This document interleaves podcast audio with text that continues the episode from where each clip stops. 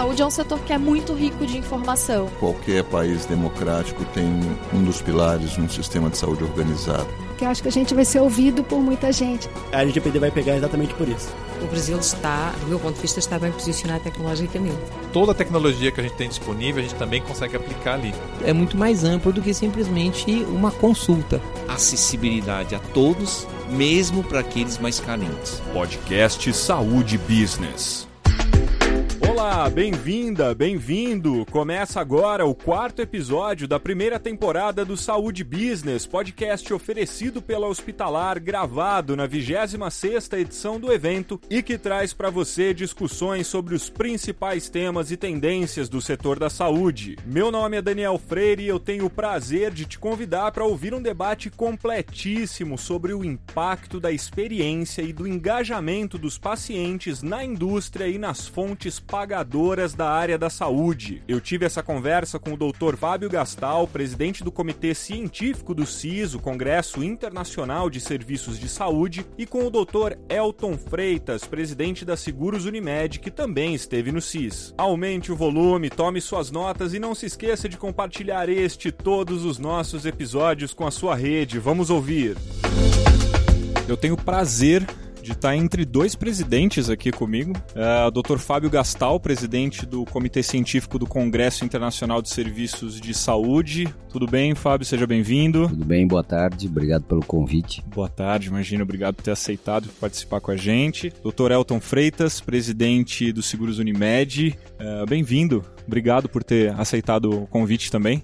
Muito obrigado, é um prazer estar aqui. Acho que é um debate sempre relevante. Que maravilha. Vamos levar essa, essa pauta importante, complexa, eh, né, de, de se tratar para muita gente. O, a feira hospitalar ela já, já recebe tantas pessoas, mas essa é uma iniciativa para transcender ainda mais esse número, para levar é, Brasil afora para muito mais muito mais espectadores aí esse, esse tema que, que os senhores é, trouxeram para debater, que foi como as questões de experiência e engajamento afetam a indústria e as fontes pagadoras. Fábio, você foi o mediador dessa, desse painel, né, que contou, a, além do Dr. Elton, com outros uh, profissionais e, e, nomes muito respeitados. Então, eu vou te pedir para falar desse painel, mas também queria, antes de falar do painel, já para te pedir uma pergunta só, te pedir para con conversar, para falar um pouco com a gente sobre o Congresso CIS, né, que já tem 25, 26 anos, assim como a Feira Hospitalar, é, e falar também é, desse painel que encerrou esse, essa parte, esse congresso CIS aqui na, na Hospitalar 2019. Por favor. Muito obrigado pela oportunidade, por estar aqui com vocês. Para nós é uma satisfação. Nós encerramos o CIS primeiro com um público relevante e uma presença significativa, que, essas, que esses eventos, esses congressos científicos em um ambiente como, como a feira hospitalar, às vezes também tem um problema de, de, de diluição do público, porque a feira é o, é o carro-chefe. Mas o CIS, que é o Congresso Internacional de Serviços de Saúde, ele tá na sua, foi a sua 26 edição. Ele começou junto com o hospitalar, porque a doutora Valesca Santos, a fundadora da feira lá, desde o início sempre insistiu que, que a feira hospitalar não, não podia ser só um evento comercial, ela tinha que ser um evento que congregasse o setor e que trouxesse as grandes discussões do setor para, para a feira. Eu tenho a oportunidade de ser a minha 26 edição que eu participo dessa feira. Participei durante toda a minha, minha carreira nesse em diversas, sob diversas formas, mas nos últimos anos, nos últimos seis anos, eu recebi o convite da doutora para assumir a presidência da comissão científica e organizar justamente a transformação, porque o CIS também vem se transformando ao longo desses 26 anos. Ele iniciou como Congresso Latino-Americano, enquanto a feira era latino-americana. Agora a feira nos últimos anos atingiu um patamar de praticamente a segunda maior feira do mundo no setor de saúde, depois da médica de Düsseldorf. Então, há, há seis anos atrás, nessa perspectiva de, de internacionalização cada vez maior da feira, hoje a feira tem 40 países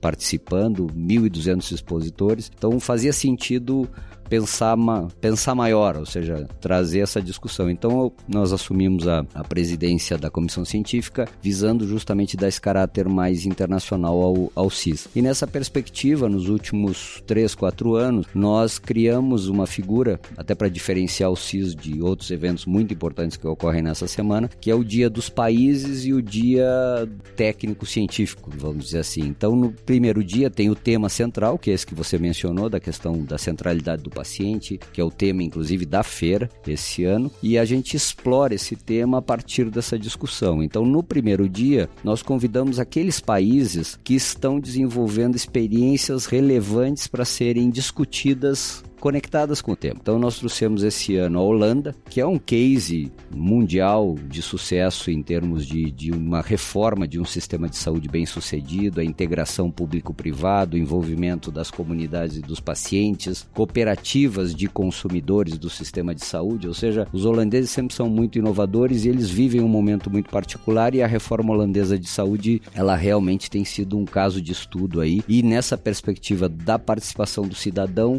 eles eles são um caso exemplar. Isso para trazer a Europa. Para trazer a América do Norte, que sempre de alguma maneira está posicionada, nós entendemos que o Canadá seria a melhor experiência justamente por conta da não só da, da, da tradição que o sistema de saúde canadense tem, mas por outro lado assim as experiências e, é, comunitárias e locais. Então nós, nós tivemos a oportunidade de ter aqui a presença de Quebec, Alberta, Ontário, British Columbia e, a, e, o, e, e o governo federal, vamos dizer assim, a representação do país. Com isso, o Canadá trouxe essa discussão e como isso acontece no Quebec, que é francês, como acontece cada um com a sua diversidade cultural. É um compartilhamento de experiências e de informações e de inteligência muito importante. Exatamente. E como, uh, como contribuição latino-americana, nós convidamos a Colômbia, porque a Colômbia é um sistema de saúde que, que ele, foi, uh, uh, ele foi estruturado após a queda do Muro de Berlim. O nosso sistema de saúde brasileiro ele foi aprovado antes da queda do Muro de Berlim. Então é interessante porque a Colômbia ela pegou uma etapa de, com alguns dilemas já superados e consequentemente uma estruturação muito, muito interessante num país em que o acesso ao sistema de saúde era extremamente limitado. O, o, a reforma do, de saúde colombiana tem, tem, tem, tem pouco mais de, de 15 anos e, e conseguiu conseguiu sair de uma taxa de acesso da população de menos de 30% para 97% de acesso ao sistema de saúde. E óbvio que aí eles trouxeram as, os, as dores, os, as dificuldades, a questão das crises, as, a questão dos imigrantes agora, que os colombianos têm 3 milhões de imigrantes eh, venezuelanos que, que pressionam todo o tecido social por conta das necessidades. Então foi muito interessante a, essa discussão. E no segundo dia, que é o dia de hoje, uh, o, as mesas trataram dentro desses espaços a questão do hospital e o paciente, etc. E concluiu com a mesa final, que é essa aqui que nós trazemos aqui, que é justamente a discussão das fontes pagadoras e, de, e da maneira como tu estrutura o modelo do sistema de saúde. E com isso nós tivemos a possibilidade de uma contribuição de um palestrante internacional, o, o Dr. Ezequiel Elório é um, é um especialista nessa área de pesquisa de sistemas de saúde. Ele deu a contribuição numa visão mais geral. Por outro lado, só fazendo um parênteses rápido, o CIS esse ano ele, ele também marca uma nova etapa que é a parceria do CIS, da Hospitalar, com a ISQUA, que é a Sociedade Internacional de Qualidade em Saúde, que é uma sociedade dedicada à discussão da qualidade e da segurança do paciente em termos internacionais, e eles participaram e nós criamos então a Comissão Científica Internacional,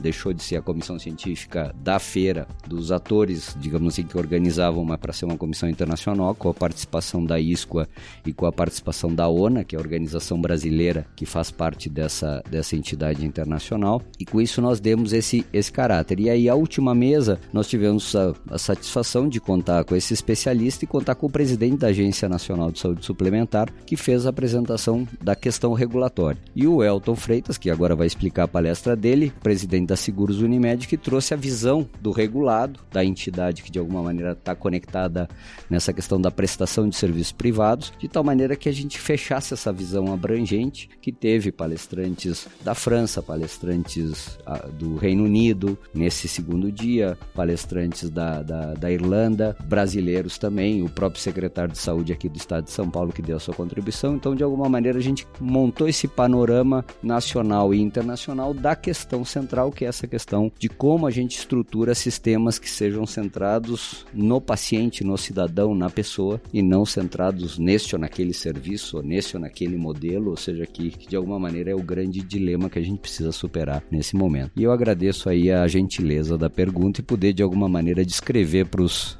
seus ouvintes essa, em poucas palavras, esse, esses, esses dois dias e meses de preparação que foi o Congresso. Muito obrigado. Obrigado, obrigado a você, Fábio. A gente já volta a falar. Eu, inclusive, é, te peço para colaborar com o Elton, para interferir quando quiser, complementar, é, para que a gente faça aqui um bate-papo rápido. A gente tem também esse desafio, é, um ambiente de feira, de negócios, de reencontro entre colegas e amigos é sempre corrido, então a gente vai fazer um papo bem rápido. Elton, seja bem-vindo. Eu queria que você resumisse também é, a sua participação, a sua palestra é, e dissesse qual é a importância de trazer esse tema para essa discussão, para o CIS, para o hospitalar, enfim. Obrigado, Daniel. Como eu disse no início, é um prazer.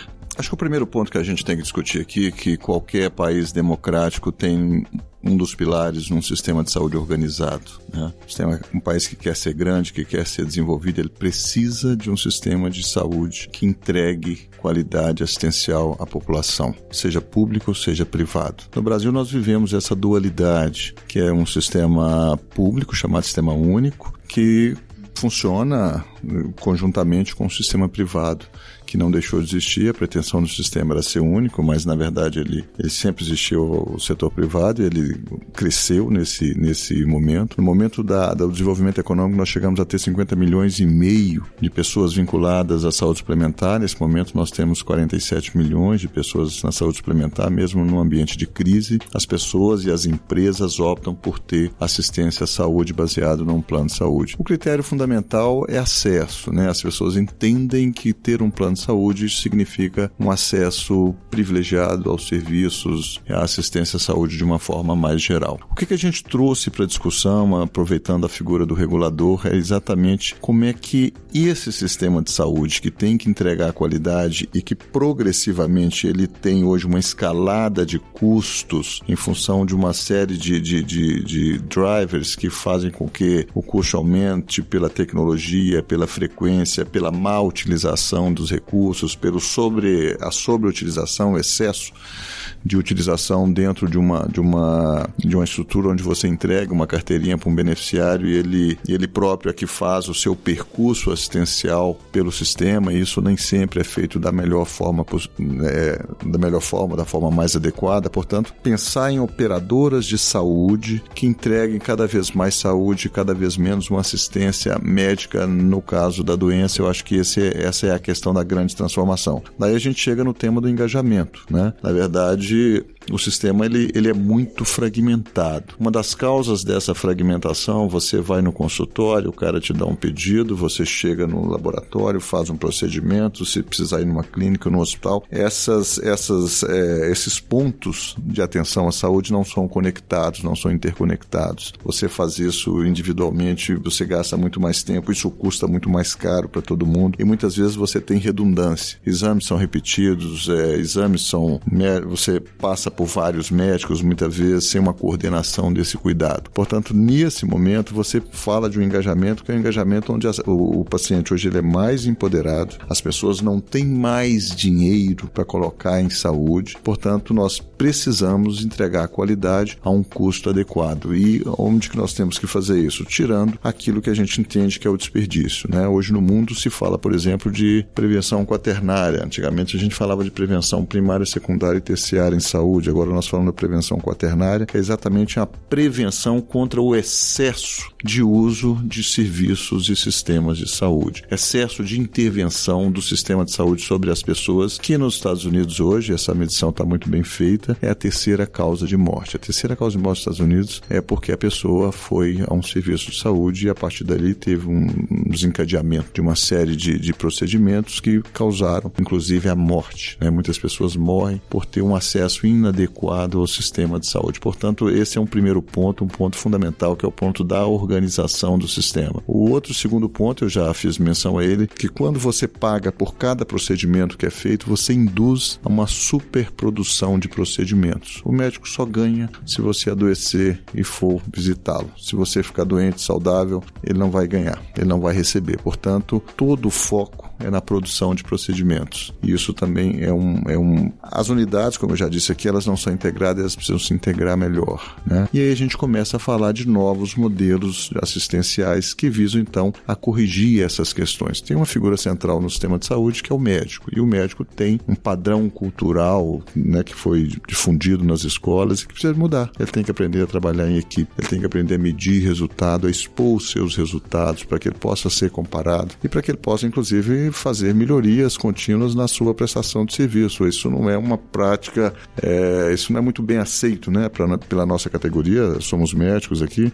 e a gente conhece bastante como isso funciona, portanto, é, é, uma nova forma de ver a prestação de serviço em saúde. Nesse momento, nós temos uma questão muito forte. Eu tive recentemente no Vale do Silício, onde é o Brasil at Silicon Valley, lá promovido pela Fundação Lehman e etc. É, uma boa parte de tudo que se discutiu lá era sobre health tech, né? startups que fazem alguma função dentro da assistência à saúde. E assim, é preciso que essa pletora e muito dinheiro sendo investido investido inclusive nessas health tech. Portanto, você precisa fazer com que isso tenha um ordenamento, né? A sensação que eu voltei dos Estados Unidos é de muita coisa acontecendo simultaneamente sem um ordenamento preciso. Houve uma palestra do, do, do diretor da Faculdade de Medicina lá, de, lá do Vale do Silício, lá de Stanford, que disse o seguinte, que já tem medições mostrando que as pessoas estão ficando mais estressadas e os médicos também com esse, esse excesso de wearables, de gadgets que se mede tudo, mede o passo, mede a frequência cardíaca. E se isso não tiver uma função muito clara no seu processo assistencial, e quem tem que ordenar isso fundamentalmente é um médico, especialmente um médico de família, um médico de atenção primária, que consiga coordenar todas essas informações em benefício da sua saúde, uma pessoa que olhe para você, que não olhe para o seu fígado, para o seu olho, para o seu, seu estômago, ou seja, para os seus músculos, ossos, né? Na verdade, é alguém que olhe para você como um todo. E isso, então, é, é o que nós estamos chamando chamando de experiência de engajamento, né? A questão do digital que está muito forte. Acho que temos grandes oportunidades de melhorar a experiência assistencial das pessoas, né? Isso gera grandes experiências, mas também tem um risco, que é o risco do excesso. Por isso que eu falei da, da prevenção quaternária. Então, falamos da prevenção quaternária contra essas, mas acho que tem que ter uma prevenção quaternária do digital também, viu, Fábio? Assim, pensando na expansão do conceito aí é para frente. É verdade, é verdade. Não, porque na verdade é, o grande, a grande questão é que, e eu acho que é importante, é que do, de 1950 para cá, que é a Segunda Guerra, que foi o grande divisor de águas, o sistema de saúde, ou seja, as, as organizações de saúde, elas se tornaram capazes de mudar a história natural das doenças. E isso gerou, se por um lado, essa fantástica evolução na expectativa de vida do mundo, que se nós olharmos os resultados em termos de expectativa de mundo do, das pessoas no mundo são extraordinários. Nós ganhamos 50 anos em 50, em termos de expectativa de vida, com vacinações, com água,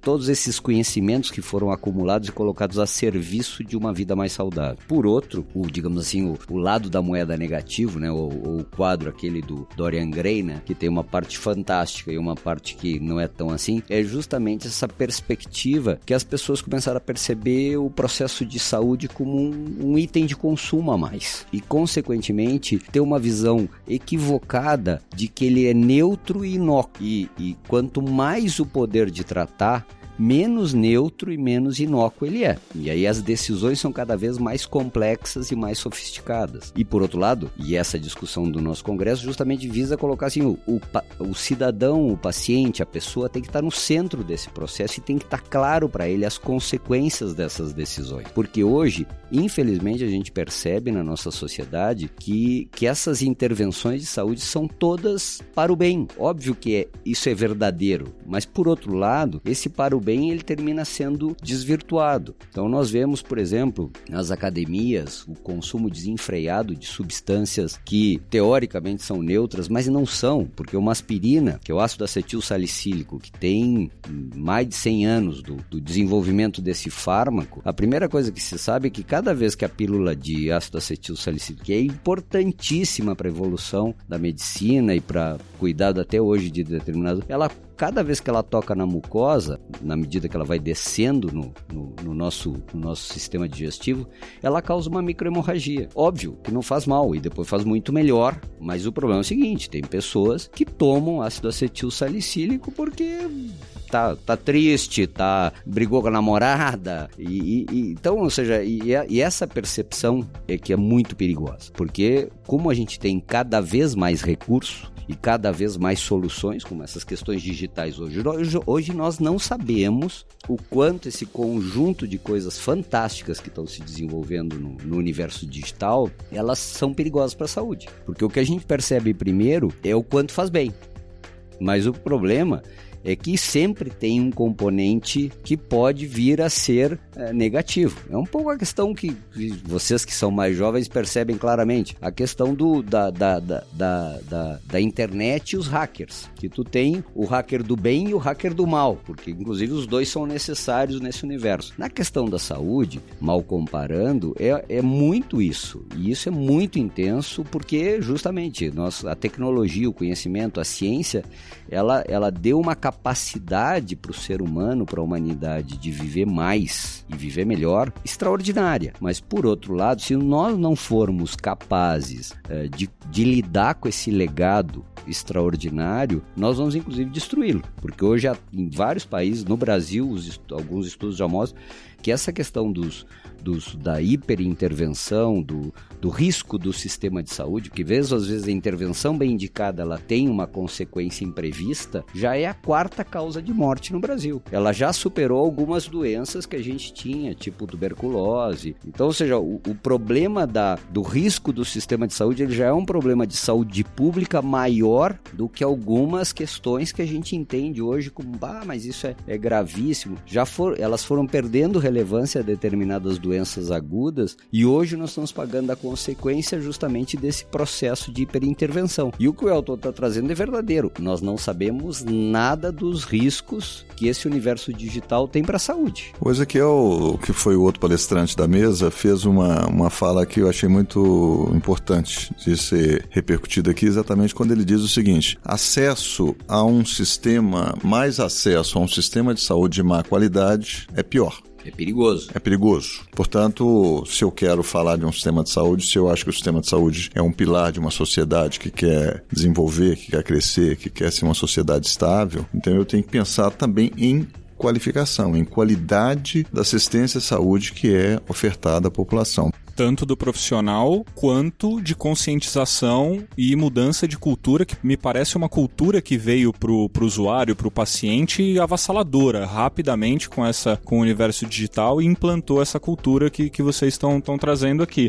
Mas tanto pro profissional quanto pro paciente, correto? O profissional médico, como eu destaquei aqui, ele é a figura central no sistema de saúde, né? Então ele precisa de fato. Ele é um decisor, né? Ele, ele, ele, é, um, ele é um porteiro que decide para onde vai o jogo. Ele é ordenador de despesas, ele, ele pode gastar muito mais ou muito menos, ele pode fazer uma, uma, uma assistência muito mais qualificada, muito menos qualificada. Então acho que esse, esse é um ponto, né? Mas na verdade eu acho que outros pontos são importantes no processo, porque nós temos que falar de sistema, né? O profissional ele é uma peça, ele é uma parte fundamental, mas ele é uma parte. Então, depois da, da atenção que ele presta, tem todo um sistema que tem que funcionar. Seja um, uma farmácia, seja um procedimento, seja um exame, seja uma imagem, ou uma internação, ou um procedimento numa clínica. Isso, isso, isso, tem que estar tá, alimentação, a parte nutricional, é, os chamados cuidados terminais para aquelas pessoas que estão fora de possibilidade terapêutica. Você pode ter muito mais dignidade para morrer se você tiver uma, um cuidado terminal adequado, né? Assim, não ficar tentando fazer intervenções descabidas em pacientes que estão fora de possibilidade terapêutica. Então, acho que o sistema de saúde, é, essa é a questão que tem que ficar muito bem pontuada, ele precisa funcionar como sistema, né? Ele é composto de muitas partes, ele é complexo, ele é caro, ele tem uma figura central que é o médico, mas ele tem que ser sistema antes de, de ser falar que a solução está nessa ou naquela ponta. A questão da, da, do engajamento do paciente, que hoje é uma realidade cada vez mais frequente, a, a, o drive do, do digital pode ser uma grande ferramenta no sentido de melhorar a qualidade desse engajamento e dessa relação, ou seja, pode propiciar muito melhor coordenação desse cuidado se a gente tiver uma plataforma bem adequada. A quantidade de, de, de, de apps que surgem por aí e aí as pessoas não têm uma capacidade de avaliar o que, que daquilo realmente tem valor para minha saúde. Muitas vezes as pessoas começam a usar é, de maneira crítica, assim, você ter um médico, ter um sistema de saúde, ter uma operadora, alguém que avalie e fala, olha, esse aqui, legal, isso dá para usar, pode confiar, é confiável, as informações são fidedignas, isso é algo que, pô, isso vale muito. De repente você está se guiando por um por algo, por um índice, por um indicador, por algo que não é adequado, você pode, pode te induzir a ter determinadas práticas que não são as melhores práticas para a sua saúde. Portanto, esse é um, é um, é um ponto que eu queria deixar muito, muito claro aqui. Montar um sistema de saúde é complexo, é caro, não é simples e precisa de ter, então, as competências estabelecidas para que isso funcione dentro de uma lógica sistêmica. Agora, aqui na feira tem diversos pontos que chamam muita atenção. São inúmeras palestras, painéis, é, muitos especialistas falando sobre os mais diversos assuntos. Alguns chamam mais atenção, outros são trazem inovações para coisas que a gente está mais acostumado a, a encarar. É, mas me chamou muita atenção a questão do atendimento domiciliar, me chamou muito, muita questão é, empresas que fazem essa integração que você, Elton, falou sobre com, da farmácia com o médico, com a clínica e, e em, todos, em todas as esferas. Mas eu acho que a principal discussão que me chamou a atenção como pessoa de fora da área é a questão do uso dos dados, porque ela está muito longe de ser uma unanimidade. Tem é, profissionais extremamente a favor, tem profissionais extremamente contra o uso do, dos dados. É, Tem-se que separar também os, o uso do dado clínico para o uso do dado que vai gerar uma, uma questão financeira. Então, mais o dado, enfim, a, a, o Big Data, a análise de dados ela me parece que é um ponto fundamental para essa discussão hoje é, e que pode interferir nessa experiência do, do paciente, é, na, no engajamento dele e, inclusive, é, na rentabilidade no acesso à saúde é, de mais e mais pacientes. É, é claro, correto não, isso? Está correto, está correto. O Yuval Harari fala do, do dataísmo né, como uma nova religião, uma nova, uma nova fronteira do nosso, do nosso universo. Né? E como eu vejo isso? Essas integrações são fundamentais, né? É uma questão prosaica, que é a letra do médico. É, a maior causa de erro é medicação. É uma receita mal escrita, que hoje nem se concebe mais, você pode facilmente imprimir, mandar o dado é, digital e isso reduz bastante essa ocorrência. É um fato que a gente tem que ter isso como um, já como um padrão, não mais como um diferencial numa prestação de, de assistência à saúde. A questão do dado dado, dado como ativo, né? A gente vai ter que começar. Nós temos agora a Lei Geral de Proteção de Dados, que a gente não conhece ainda a, a dimensão, a extensão que isso terá no capítulo de dados assistenciais referentes à, à saúde. Eu acho que vai ser uma perda enorme se a gente não conseguir, de fato, lançar mão de dados para uso em benefício do paciente. Eu acho que a questão toda fica qual que é a finalidade da utilização do dado. Eu acho que se a gente gente ficar com muita regrinha, vai acabar que isso vai virar um, um grande imbróglio, mas utilizar dados assistenciais de uma população para que cada um dos membros dessa população se beneficie das informações que estão contidas nesses dados, eu acho isso algo inexorável, inexorável. Se o Brasil não andar nessa direção, nós vamos ter problema. Tem a questão do sigilo médico que entra nesse capítulo aí, tem a questão da, da, da, da privacidade, da segurança dos dados, que são pontos que a gente tem é, que encontrar soluções, né? Pra, porque também o dado de papel não tem. E isso me parece um caráter mais técnico do que do que de medicina, de fato, mas, né? Porque os... mas tem uma questão que eu acho que às vezes ela é ela é levada a passant e, e termina. Que eu acho que nós temos que tomar muito cuidado, que às vezes no Brasil nós somos muito afeitos a uma visão autoritária do mundo, até porque nós somos uma sociedade autoritária. E o importante, que acho que chegou o momento que tem que acabar a tutela. Ninguém tem que tutelar ninguém. Então, a primeira coisa, os dados são da pessoa, do cidadão. Então, ela tem que ter o direito de decidir o que, que quer fazer com seus dados. Porque o grande problema é que hoje, e, e, e o que vai acontecer nos próximos meses, é que vai começar uma enorme discussão de quem vai cuidar do dado do outro. Então, porque isso no Brasil é muito comum. É alguém querendo decidir a vida do outro. É que nem um negócio que, em princípio, pega a lei trabalhista. Partiu do pressuposto que o trabalhador precisa ser tutelado por alguém, porque ele não é um cidadão. Então, ou seja, tu tem uma legislação fascista que sobreviveu, em nenhum lugar do mundo mais existia, e no Brasil existia, porque partia do pressuposto que o trabalhador é um ser menor que precisa ser tutelado pelo Estado e, consequentemente, o Estado decide. Só que, tem, que sempre tem alguém que é dono do Estado nesse nosso país. Então, e isso vai se dar nesse momento, nessa discussão dos dados aqui no Brasil. Então, tem sociedades mais avançadas onde é muito claro, o dado é do cidadão. E se ele assinar um termo que ele quer fornecer o dado para o serviço de saúde dele, a decisão é dele.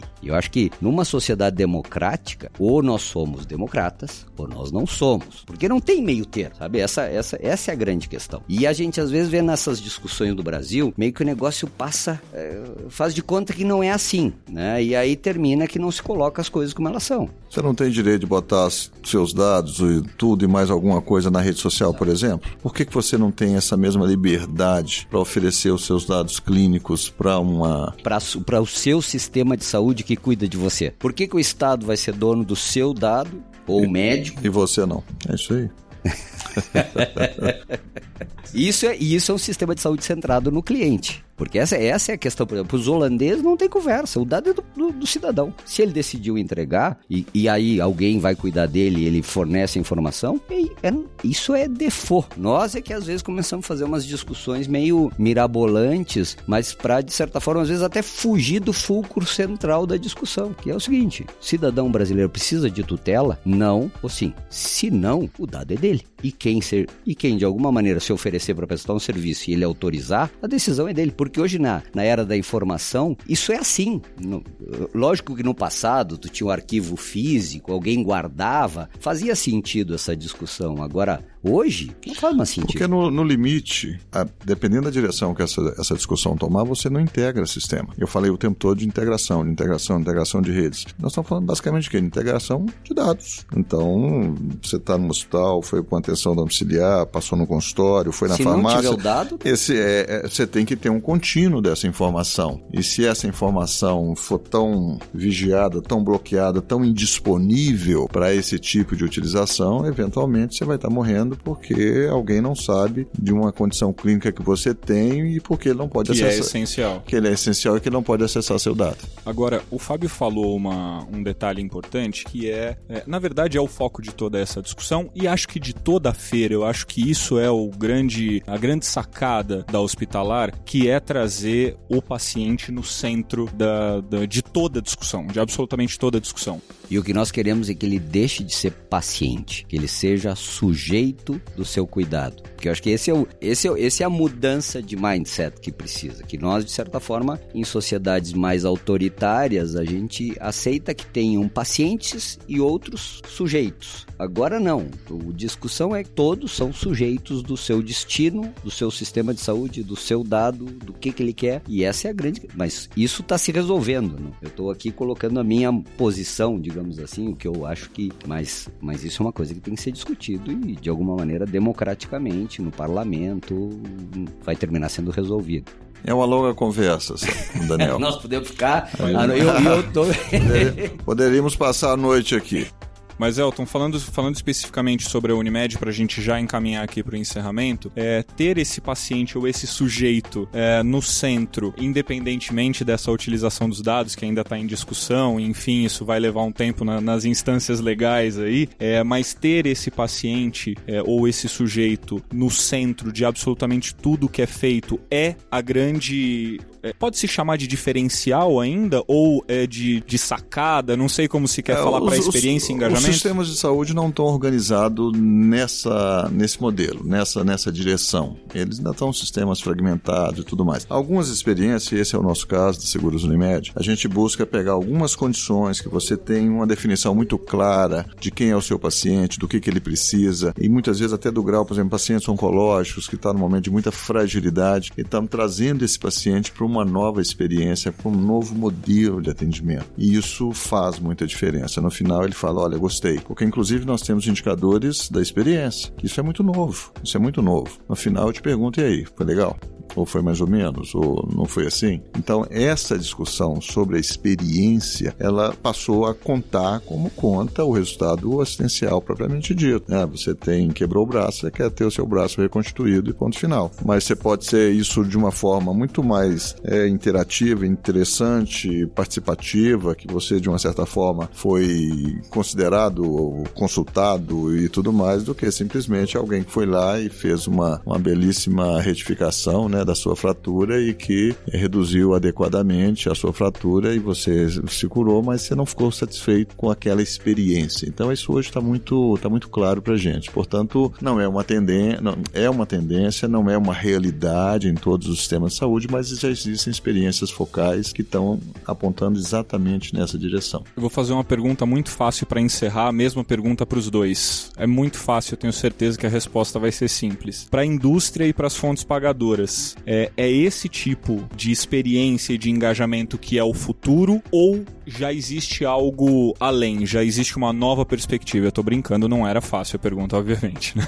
Não, eu, o que eu vejo é que tem muito por resolver. Né? Eu acho que, porque de alguma maneira, tomadas de decisões como essas, elas vão ter interessados que, que vão de alguma maneira fazer parte do, do, do, do bolo, do bolo que de alguma maneira vai, vai atender as expectativas e outros que vão se sentir prejudicados. Né? Então, todo, toda a vida democrática passa por essa discussão e, e a busca, digamos assim, do, do, do, do, do conjunto de, de soluções que atendem atendam ao maior número de pessoas.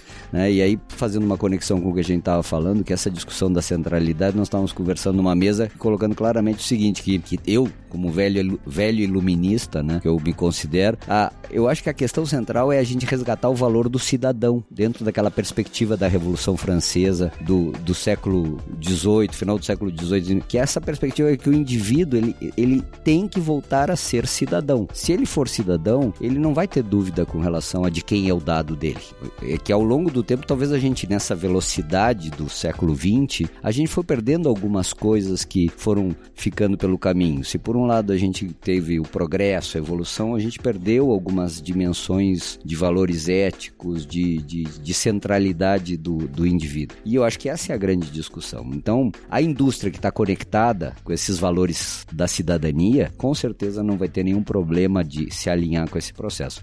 Agora, tem indústria indústria que não está conectada necessariamente com esses valores. Então isso é que, e falando da indústria, eu estou falando da universidade, estou falando da, do próprio das operadoras, estou falando dos hospitais. Ou seja, essa, esse movimento ele não é uma coisa é, que, que seja fácil de definir. Ele, ele vai ser um movimento muito complexo num sistema complexo. E aí eu queria deixar um registro que eu acho que talvez a grande relevância da hospitalar nesses 26 anos, eu acho que isso foi mérito, inclusive, fundamental da doutora Valesca, que foi justamente transformar hospitalar num, num centro de diálogo. Então, Na hospitalar se encontram determinados grupos do sistema de saúde que são concorrentes entre si, que disputam politicamente determinados espaços, mas que aqui sentam para conversar. E o CIS tem cumprido esse papel de tentar trazer de forma aberta, de forma democrática, de forma respeitosa, entendendo que todos têm uma posição que merece respeito. E a partir daí tu constrói o diálogo. Então acho que esse é o esse é a grande qualidade dessa feira, já que é a primeira feira de para vocês, né? E eu como é a minha vigésima sexta, eu gostaria de deixar aí esse esse depoimento para os amigos aqui. Numa, numa feira como, como essa, essa questão do hardware e da, da indústria de equipamentos médicos, materiais, medicamentos, mesmo de softwares, né? É, fica muito evidente. Na verdade, tem uma outra indústria, que é a indústria do aparelho formador, ou seja, a formação dos profissionais que atuam em saúde, outras indústrias de serviço e prestação de serviço. É uma cadeia econômica fundamental, a cadeia da saúde. Aí no Brasil, ela responde por cerca de 9 a 10% do PIB. Portanto, é relevante, é importante, sempre vai existir. O que nós temos que buscar nisso é a questão da racionalidade em função da fonte pagadora. E aí parece que a operadora de saúde é a fonte pagadora. Não é. Ela é a fonte repassadora. Quem paga sempre é o cliente. Sempre. Em qualquer circunstância ele vai pagar. Portanto, tem uma, uma, uma, uma visão, na minha percepção equivocada, que tem um pagador que não é o cliente. O pagador é sempre o cliente.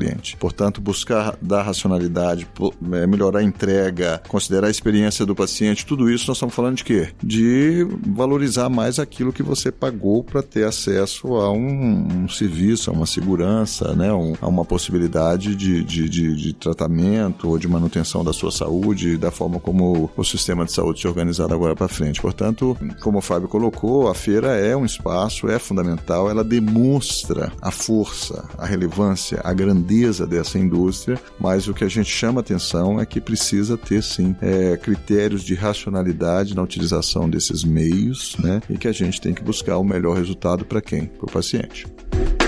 Esses foram os doutores Fábio Gastal e Elton Freitas debatendo no quarto episódio da primeira temporada do podcast Saúde Business. Eu gostei muito e espero que você também tenha curtido. Atenção para o tema do nosso quinto episódio Segurança da Informação e a LGPD, a Lei Geral de Proteção de Dados. Esse assunto é super atual, fundamental para profissionais de qualquer empresa e, obviamente, imprescindível para a área da saúde, que vai ser o objeto principal da discussão. Enquanto você aguarda mais esse episódio imperdível do Saúde Business, acesse o portal saudebusiness.com, o site da Hospitalar, Facebook, Instagram e o LinkedIn da feira. Lá tem sempre muito muita informação e conteúdo para você. Acesse, siga, compartilhe e tenha em primeira mão todas as novidades da 27ª edição da Hospitalar que estará de casa nova em 2020, o São Paulo Expo. Com direção da GPIS Health Branding and Business, produção da Podologia Podcasts e oferecimento da Hospitalar, que junto com o Saúde Business Forum e o RIS, o Healthcare Innovation Show, fazem parte do portfólio de saúde da Informa Markets. Eu encerro o quarto episódio do podcast Saúde Business. Muito obrigado e até o próximo saúde é um setor que é muito rico de informação. Qualquer país democrático tem um dos pilares num sistema de saúde organizado. Que eu acho que a gente vai ser ouvido por muita gente. A LGPD vai pegar exatamente por isso.